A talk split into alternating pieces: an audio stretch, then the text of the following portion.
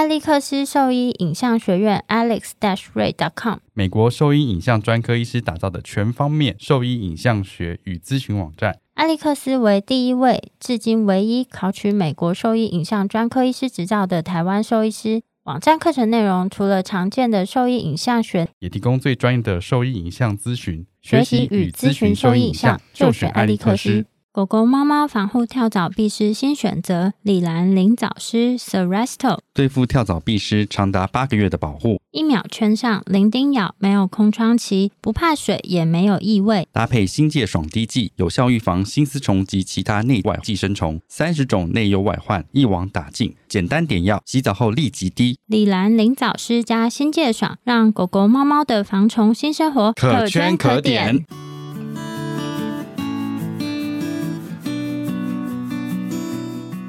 您现在收听的是 Wonder Battle 超级好兽医的闲聊时间，我是兽医师萧慧珍，我是兽医师林哲宇 Steven，在这边我们会用轻松谈论的方式，带给大家一些简单而正确的小动物相关资讯，也会和大家分享兽医师日常发生的有趣事情。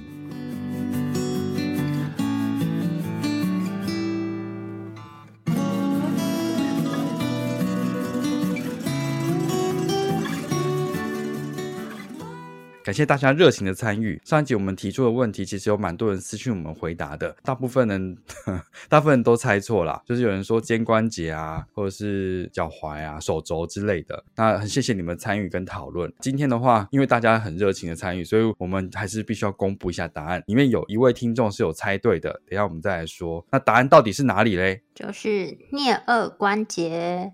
没错，就像我们讲的六个半月软骨，就是膝关节就占了四个，颞顎关节就占了两个，所以加起来的话是六个这样子。那我们有一位听众 Scott，他有答对这个题目，真是蛮厉害的，他 很认真哎。对，而且他第一次答错之后，他又继续在尝试去寻找答案。没错，没错，这种不放弃的精神，所以我们的小礼物是一定要送出去的。那在私讯我们寄送的地址，恭喜 Scott。今天想要讨论一件事情，其实之前可能我们有讲过类似的东西，但是因为近期看到一个文章，我觉得蛮有意思的，就是这也是 Clinician Brief 上面的一个文章啦。它这个是一个有点像某某信箱这样子，所以有一位兽医师写信去这个信箱里面，那他提到一件事情，就是说他被病患伤害之后，就是可能被咬了之后，他其实是有产生焦虑的情况。那他是这样写的：近期帮一个新的狗狗病患进行健康检查，结果被咬伤了，而且这个咬伤是需要做缝合的。整个程序其实是在有经验的助理在正常的保定，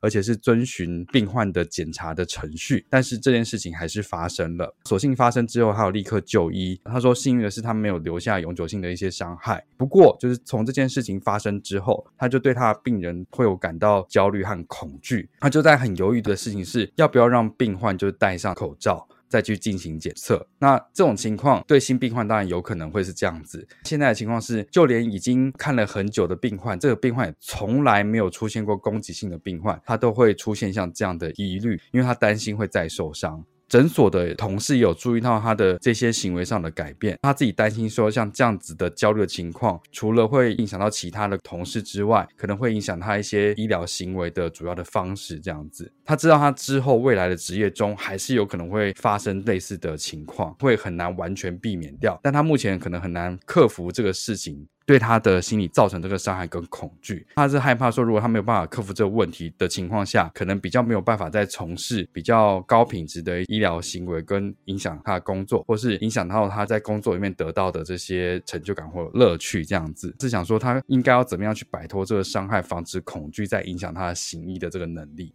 简单来讲，就是你被狗咬了，受了一个比较严重的伤之后，你后来看到狗，心中就会很害怕。那就是一朝被蛇咬，十年怕草绳。没错，这件事情，我觉得在我们。其实，就是你遇到任何事情，如果都有一个比较严重的伤害，不论是心理或是生理的情况下，都可能会让你之后产生一个下意识的保护机制，或是你面对同样情况出现的时候，会有一个压力反应，这是正常的。嗯、那特别是在兽医，对，对，特别是在兽医临床这个环境里面，我觉得我印象中，基本上兽医这个行业啊，它在保险还是意外险里面，它是属于高危险的族群。如果我没记错的话，特别是在意外这个方面，所以在风险上，因为我们就会近身接触，虽然带来的绝大多数都是家庭宠物，但是毕竟宠物他们没有办法，就像人啦，或者小朋友好了，不要讲人，就是小朋友，有时候你带他到医院里面。你也没有办法很百分之百的去控制它的行为，那更何况宠物或是动物，它们的生理构造跟人又不一样，它们其实是有一些利爪跟那个很尖锐的牙齿，在没有受到控制的情况下，这个都可能会让不论是饲主自己本身，或是医院里面的医疗同仁们，就是造成伤害。其实都还是很难完全避免啊。但是就是讲到我们之前提到的 fear free 的看诊的方式，因为原则上就是在减轻压力跟恐惧的情况，就是要避免像这样子的攻击行为或者是人员受伤的事件发生，就降低这个比例，然后也可以提供动物更好的医疗品质。这个我之前应该有讲过吧？其实我一开始去上，就我算蛮早就有去上这个 Fear Free 的课，在大家大团报之前，我就上这个课。其实我觉得我自己一开始的出发点是如何让我自己不要这么害怕，对病患产生恐惧。对，因为其实像我觉得女生啊，身高绝大多数都是比较小。以前爱屋看的动物啊，都很大只。罗威纳。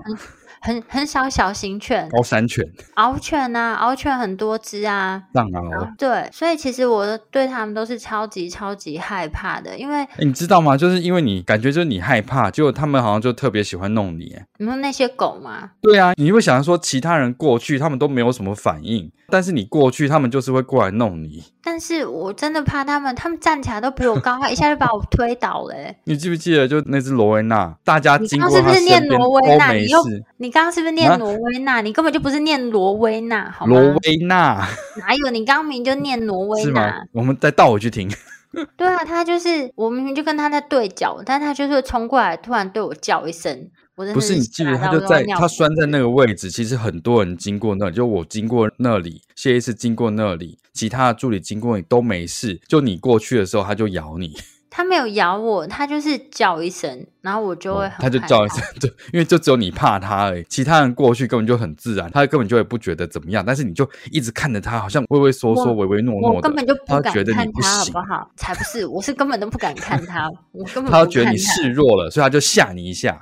但是我觉得他要是真的有想要攻击或者咬我的话，就我无力反抗，他一咬我手可能就断了，好不好？又不 是，而且我就真的有被咬过啊，就同一只啊。对啊，我就真的有被他咬过啊，咬到我，那很合理吧？废话，他咬我那个，没错，没错。大腿的膝关节的后侧，整个咬穿我的裤子，我那个脚都淤青，然后流血，我会怕是很合理的吧？嗯、他要是再用力一点，我的脚就断了。就我最近也是看到我们的医生也有遇到几次像这样子，就是被咬伤的情况。当然在这边，因为我觉得这环境已经相对没有这么紧迫、这么紧张了。但还是有遇到类似的情况，有两次，一次是马尔济斯，其实看起来很活泼的样子哦，但是它就是主人在场的情况下，它是稍微比较有一点攻击性的。可是因为已经是几次的触诊跟几次的治疗了，所以我看那天另外同事他在做触诊的时候，一开始看起来还好，但是就是触诊到某个位置的时候，狗又突然就回头要咬它。这个时间点其实是主人在做保定的，他没有抓住这只狗，他反而是放手了，所以那狗是直接扑向。同事那边，那他用手去挡，其实他就是手被咬了三次，但是因为那个狗狗它咬的力道没有到很强啦，所以有两个地方是没有破损，然后有一个地方破皮了，但它就被咬了三次。然后这边我觉得就是在保定这件事情，原则上还是要有医疗人员来保定比较理想，因为如果实验室医疗人员放手，我就认了，因为我就想说你怎么会放手这件事情，我们平常也不是这样教的。但是如果是主人的话，其实很困难啦，因为他们不知道什么情况下应该反而是要把他的动物抓紧这样子。就之前我在爱屋的时候啊，就我有一次被咬到超严重，我直接就是坐计程车到台安挂急诊。哦有吗？也是一只我记得是小博美还是小贵宾，然后那时候是在那个治疗台上，就我想要稍微帮他做检查，然后是新来的助理帮忙我扶住那个狗狗，然后那时候带那只狗进来的时候，我就觉得它眼神不太对，然后我就想说我要去拿一个头套把它的头套，换它畏畏畏畏缩缩唯唯诺诺的吗？没有，然后我就请新的助理，就是你稍微帮我扶住它，但没想到它就放手了，嗯、就是那狗后来要攻击，我就怕它掉到地板上，它就会骨折，所以我就只好让它咬住我的手，嗯、然后就到地上。太伟大了吧？那不然我就直接生气把它放在地上了。嗯，你就被咬住，然后还要慢慢的把它放到地上，这样子。对啊，不然等下骨折或者怎样，你就死了。然后就进来的时候，你们就看到桌上跟地上全部都是血，还以为是那只狗的血，然后就说不是，那是我本人的血。真的假的？我怎么完全没有印象？真的啊。然后我记得那时候不知道，那你那应该是你不在，然后他就咬出来一个洞啊。我不在的时候发生好多事哦。如果我在，你是会叫我帮忙抓？有可能不一定会，因为它就小小只，我当时有觉得它眼神不对而已。然后后来那个我忘记是谁，可能是助理还是张医师，他就帮我把他先夹牙齿线，然后弹绷缠起来。就我的手先弹崩缠起来，因为就一直在喷血，我就坐计程车去台安。那我们在急诊室等待的时候，反正你就因为反正包起来就只是痛了，嗯、也没有什么事。嗯、不知道到这边你们有没有印象？然后一进去，好像稍微有一点印象。对，我就说那我要处理，就主要是要去打破伤风啦，也不是要去处理伤口，嗯、因为伤口我们医院里面还是有一些紧急处理的东西。但因为我没有打过破伤风的疫苗，所以就是我去打疫苗。进、嗯、去的时候，护理师一开始就问我说：“你们那个没有破伤风疫苗，你们自己家里面不可以打吗？你现在这个是吗？” 我说 在说什么？我们就是不能进行人的医疗行为啊！对啊，我不是我是兽医，我没有办法医人。然后医院里面有没有这个疫苗啊？他就会反问我说：“那你们不是有那个什么几合一几合一的疫苗吗？那个你们里面没有吗？”然后我就说：“没有，而且那个是给动物打的。”护理师问你还是医师问你？是你听我讲，这是护理师。然后护理师问完之后，后来换医生的时候，医生就跟我说：“哎，你们这个弹绷很可爱，上面都还有花样啊什么之类的。”然后就开始问我 牛的那个就是牛有几个胃 之类的，就是牛的胃的事情。但是你知道我大动物根本就搞不清楚，都已经毕业几年了。然后他就开始问我这些事情。他说：“哦，因为我前几天跟我同事就我们看到那个 YouTube 上面的一个影片，然后就搞不太清楚，想说啊，刚好有兽医来就问你一下。”然后我心里想说：“先生，我是被咬，然后还打疫苗，帮我打针。”对啊，不要讲这些五四三的。好，这件事情我好像记得，但前置的那个咬伤我不记得。那你记得后面那个故事？因为我回去就跟你们讲这个故事。对，对，我记得后面这个故事。然后不是我刚刚讲第一个对，但这个就是我觉得，如果是已经有保定的人，然后我信任他的保定，结果这动物最后还是咬到我，我会很生气。我记得有一次是这样，就是我也在打预防针，那那狗原上是乖的。那你在保定，我们保定的方式的话，其实就是有一定的方式是可以让它的头是没有办法回转，不会咬到保定人本身，当然也不可能咬到操作者这样子的保定方式。我在打针的时候，助理就是抱着保定好了，然后我才去打针，我才入针而已，它的头就已经在我手旁边了，已经快要咬到我，我就蛮生气，我说你在干什么？你有在保定吗？他应该要尽到保护我的责任才对。像这种情况，我其实我就会蛮生气的。可是主人，我真的觉得我没有办法要求。什么？所以通常在主人身上的话，我是比较少进行比较多的操作，这样子。就是我觉得保定啊，对保定者跟操作者来讲，就两个其实是。互相信任的，就我相信你不会让我受伤的基础上去做这个 医疗行为。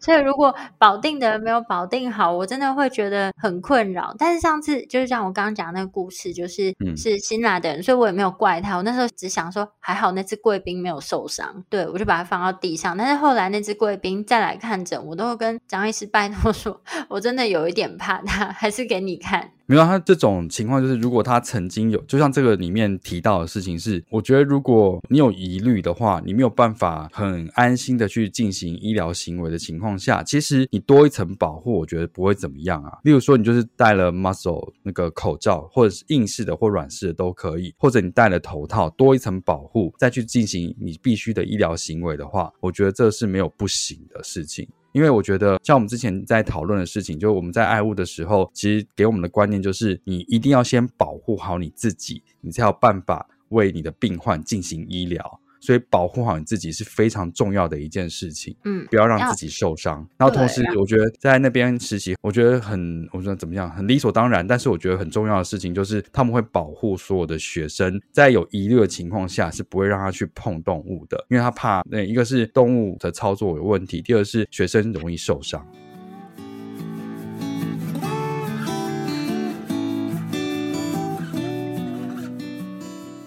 我是台大兽医系兼任教授叶立森老师，我是野湾野生动物保育协会创办人齐梦柔兽医师，我是美国兽医影像专科谢玉红兽医师 Alex，我是动物法医黄威祥助理教授，我是动保兽医师吴静安兽医师，我是美国宾州大学临床病理助理教授朱佩华，我是美国肿瘤科和心鱼兽医师，我是香港城市大学兽医系外科兼任教授赖佩君兽医师。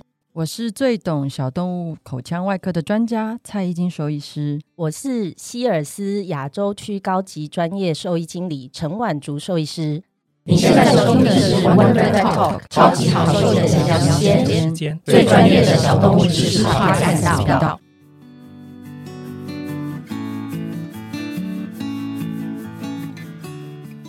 就跟我们去其他地方实习的时候，通常他们不会第一开始就让我们进行接触动物的工作，都会先确认一下你对这个环境是熟悉的，你对保定是熟悉的，这种情况下，他才会让你去做这件事情。那我觉得现在更好的事情是在以前我们不知道关于。就是那已经很多年前嘛，我们不知道什么对于零恐惧门诊这件事情是很陌生的，不晓得说原来在让他们就诊前先给他吃一点点像这样子的镇静药，或者我们就俗称乖乖药，其实可以让这个检查的程序更顺利。以前我们比较知道是说他到医院之后，我们尽可能的给他一个安静不被打扰的地方，这是我们以前就做到的事情。那第二个的话就是，如果他真的比较紧张，可能会有攻击行为，那我们就会先跟家长沟通说，那看是不是哪一个对动物来讲，它接受度比较高，是口罩呢，或是头套？我们先帮他戴起来，让我们在做所有的理学检查或是骨科学检查的时候，能够做得更仔细、更顺利。就像我们在对对对，就像我们在做骨科检查到后面的时候，我们需要让动物侧躺，那纵然是侧躺这个姿势，我们也会比较希望是由医院的医疗人员来协助进行操作，因为我们知道怎么样去让这个动物侧躺的时候，第一个就是让它躺下来的时候，这个动物不会因为翻得太快，它就是自己被吓到，然后让这个程序变得很混乱。第二个是说，当他侧躺之后，我们正确的保定他，他才是可以比较安心，然后不会扭动的状况，让操作者可以去完成完整的这个骨科学检查。我觉得这件事情是很重要。那通常呢，我们都会请同事帮忙做保定的动作，那家长呢，就是负责在前面跟狗狗讲讲话，转移他的注意力，这样就可以了。因为我觉得有时候家长他们很想帮忙，他说啊，这我的动物，我一定知道我怎么样抓它，它最听我。的，但实际上在这个环境里面，他很陌生的，而且你就想象，如果今天是一个婴儿，你会跟他讲说不要怕或者什么之类，他就听得进去吗？更何况今天是狗狗或是猫咪，可是婴儿没有牙齿啊。对，但至少婴儿没有牙齿，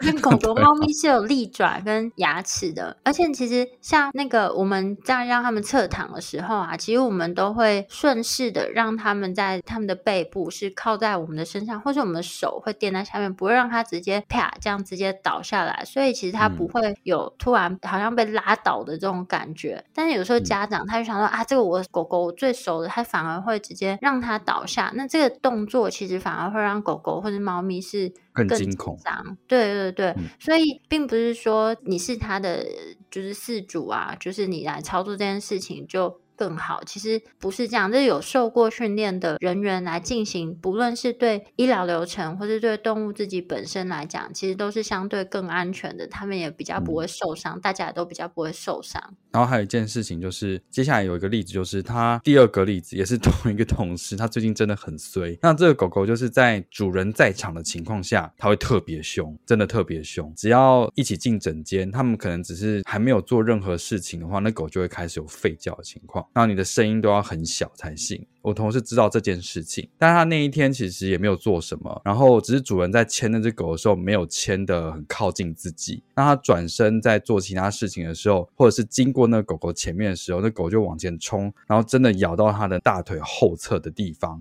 他其实当下没有注意到，其实这个咬的部分已经让他受伤了，所以他就是讲完他要跟饲主沟通的事情之后，再进到后场来去看一下，因为觉得好像还是痛痛的，就会打开发现他其实那边已经流血，而且就是有破皮了，然后也淤青了。这个状况就是主人在场的情况，这只狗其实是有这样的攻击行为。但是其实当主人离场之后，这狗呃当然有戴了头套或者戴了口罩之后，这个狗狗其实就是比较不敢动。然后主人离场之后，它其实就是变成一个石化的状态，你比较能够进行后续的一些呃医疗操作。所以后来在做处置的时候，都会请主人先把这些防护先戴起来之后，先离场这样子。那以前在爱屋有类似的一个病患，你记得吗？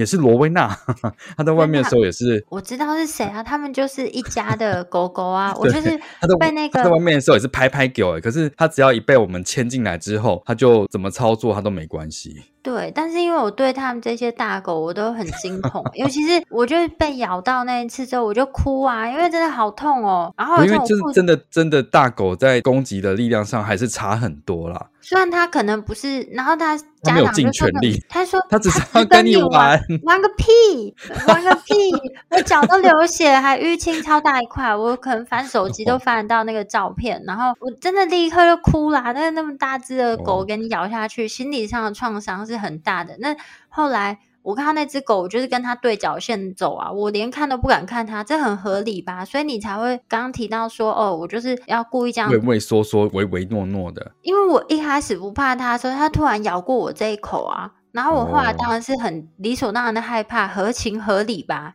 非常合情合理，但是这就是我们今天提到的所谓心理阴影跟恐惧，这是本来就会有的。是不预期的状况下被咬了一口，欸，诶我记得我就是去装，嗯、我非常记，我想到那是什么情境？我去装水，因为那饮水机就在那个 就是大厅旁边，然后我就是拿着我的保温瓶走路去装水，然后它其实离我有一点距离，它冲过来咬我啊！你怎么会这么奇怪？对啊，我连看都没看它，我就是去装水而已。我最近被咬到的情况，其实那也就一瞬间呢，也就是主人没有抓好的情况，那狗一回头，我原本都觉得只要肢体不用碰到，应该就没有事情。但那狗狗一回头咬到的地方就是我肚子，所以我肚皮就被刮破，然后有一个地方有门齿的齿痕。我要知道说，哎，其实不是只有肢体会受伤，其实躯干也会受伤。你记得以前有一只就是很活泼，就是年纪很轻的黄金猎犬，然后是有 MPL 的问题，就是很少有黄金猎犬是这个问题，但那只就是有，然后是一只很活泼而且具有一些攻击性的黄金猎犬。有攻击性？它不是真的要咬死你那种，但是它就是玩起来，它会把周边的人都当做狗一样，就是他们会互相咬来咬去那样子。Oh. 然后我也是一个夏天，然后我那天就是上衣穿的比较短，然后就是开门进去要去上班的时候，那只狗就冲出来跟我打招呼，就咬住我的肚皮，然后肚皮上也是有齿痕跟淤青。对啊，我就想说，真的连躯干都会受伤。我一直是觉得说，啊、像我们以前要靠近动物的时候，都会就是把手收在后面，然后用脚跟身体过去。但其实感觉对大狗来说，它要咬你的脚，你的脚还是会受伤哎、欸。所以我觉得，我记得李医师啊，以前教我们就是怎么接近这些大狗的时候，第一个是他就以前啊，早期我们学到的方式，就跟现在零恐惧门诊，我觉得可能有一点点不太一样。就是以前我们就是说，如果遇到大狗的话，你就是不要一直瞪着它，然后尽可能的呢，讲话声音不要太大，然后就可以稍微蹲低身体，然后慢慢接近它。那如果我们今天要去跟它的就是头吻部互动的话，就就是我们的手，我们会先把我们的手指头朝向我们，就是一个握拳，但是手指头朝向我们，就先让它闻闻你的味道之后，那我们再开始做其他下一步的动作。那为什么手指头就是要朝向我们？主要是这个姿势，它是可以让我们比较快速的收手，而不是你先把手指头伸出去，这样就就比较容易被咬伤。那如果是手背先靠近它的话，比较有可能是刮破皮，而不是断指这样子。因为指尖比较容易被咬住了。对，就是这是以前？你知道这个？我想到就是《侏罗纪世界》，你有看过吗？我有看过，但我不确定。他不是为《侏罗纪世界》，他不是在要安抚迅猛龙的时候，他是直接把手张开伸出去的。这不符合常理，他们一定符合常规，因为真的这样子的话，其实他很容易整只手被咬掉了。对啊，他应该用拳头吗？拳头可能。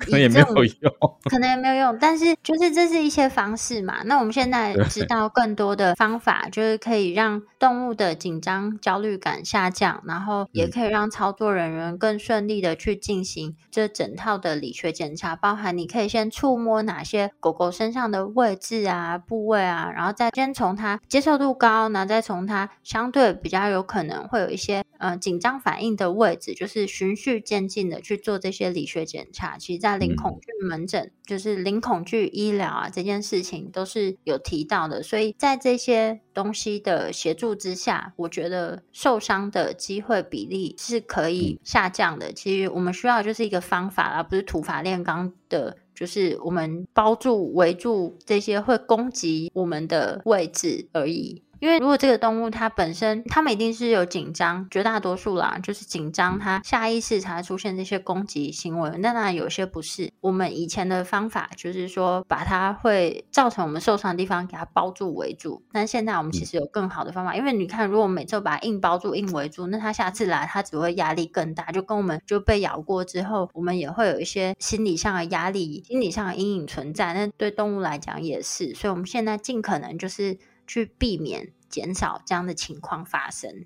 对啊，我觉得你刚被咬过的那一段时间，一定你的心理恐惧会特别大啦。所以你在那段时间有这样子的防护的部分的话，我觉得是可以理解，而且是我觉得是没有问题的。就是我觉得对医生来说，应该是我觉得算是必要的。那我觉得随着时间的进展，或者是有更多的经验，或者是有更多的资商之后，他的这个恐惧感觉上还是会慢慢的下降的。所以我觉得你经过那段时间之后，还是可以慢慢得到一些舒缓的。因为其实的确不是所有的动物都是在医疗操作上都会呈现这么具有攻击性的。对，但我觉得更好的方式就是尽量避免这件事发生了。然后其实像。就是，甚至很多动物，我们你知道以前啊的家长，就是很多其实是很不愿意他的动物被戴上口罩或是头套这件事情，他们是反对的。他觉得说，我觉得有一些吧。我觉得以前的比例比较高，就是我们刚出来职业的时候。但我觉得随着大家对就医疗进步啊，大家对家中动物这些宠物的观念改变，其实家长现在大部分都会。慢慢调整，也愿意了解、接受这件事情。就是早期我们就跟他说：“那你可以先戴上这个口罩或是头套嘛。”然后就会有人说：“啊，兽医也会怕被咬哦。”然后我心想说：“嗯、我也是血肉做的、啊，我咬了也是会痛啊。”然后甚至有人这样子也怕被告哦。对啊，然后他们就会就是这样讲之后，还会怒骂你一番，就说：“为什么要这样子做？那你就是就是医术很烂，你才需要做这件事情啊！这完全没有办法画上等号，好吗？”嗯，我觉得观念有变的情况，就是饲主也自己知道，说他的狗狗在医院有可能会产生像这样子的不适、紧绷，或甚至有攻击、咬人的情况，所以大部分的饲主他们都会自备头套或自备自家的口罩，在看诊之前，他就会先帮他戴上。然后在看诊完之后，也会有进到安抚的这个程序，让他知道他呃，原则上就是让他情绪可以更稳定，然后不会对这边产生过多的排斥。这样子，我觉得很重要的事是你的诚实告知，这个诚实的行为对医疗人员来说非常重要，因为你隐瞒这件事情是没有意义的。然后，所以我们在做诊查之前，其实也会询问一下，说，诶，那狗狗有没有攻击性？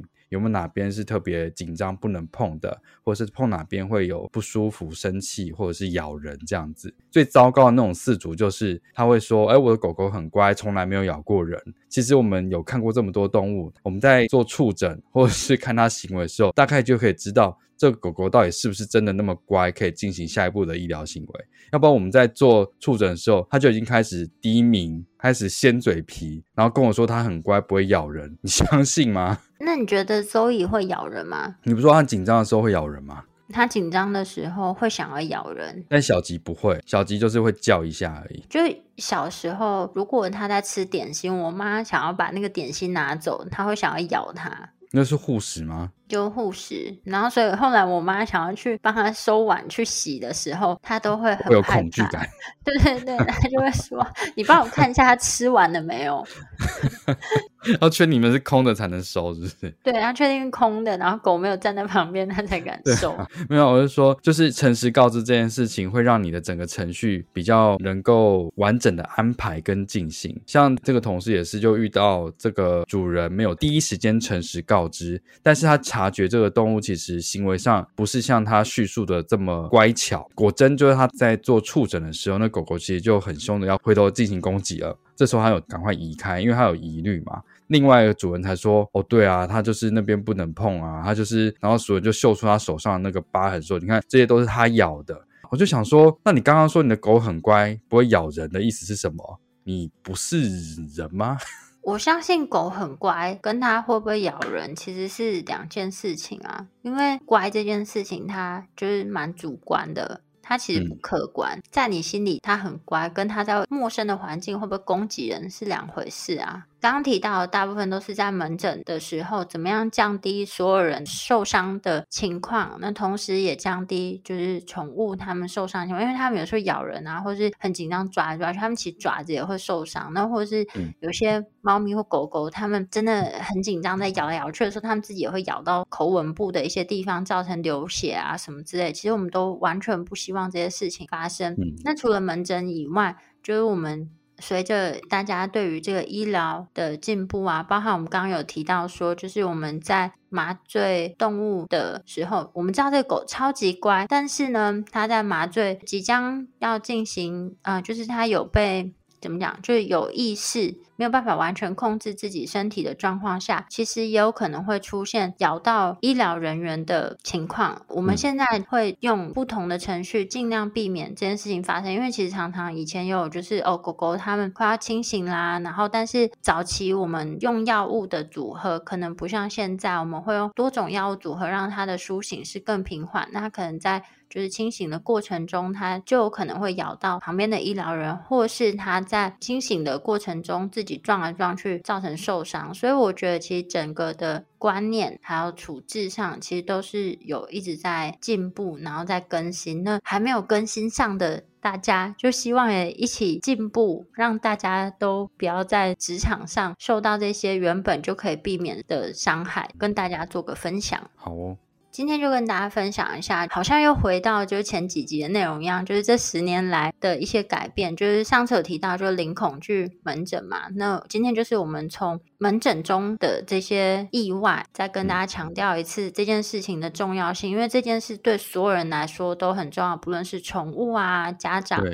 呃，所有的医疗从业人员，包含就是，就算连柜台或是整个环境的打造等等，每一个环节，其实都可以让这件事变得更顺畅啊。然后还没有跟上的大家，嗯、请务必一定要跟上这个脚步啊，不要再当过时的兽医师。在进行医疗的这个当下，我们的询问都是希望能够诚实以告，会让我们的医疗整个程序更顺利的进行。好，那如果说对我们分享的内容有兴趣或是有疑问的话，可以上我们的网站，我们的网址是 triple w 到 wondervet dot com tw，或是 Google FB 搜寻 Wondervet 超级好收益都可以找到我们哦。喜欢我们的内容，也点选 Apple Podcast 上链接，请我们喝杯饮料哦。那今天节目先到这边喽，拜拜，拜拜。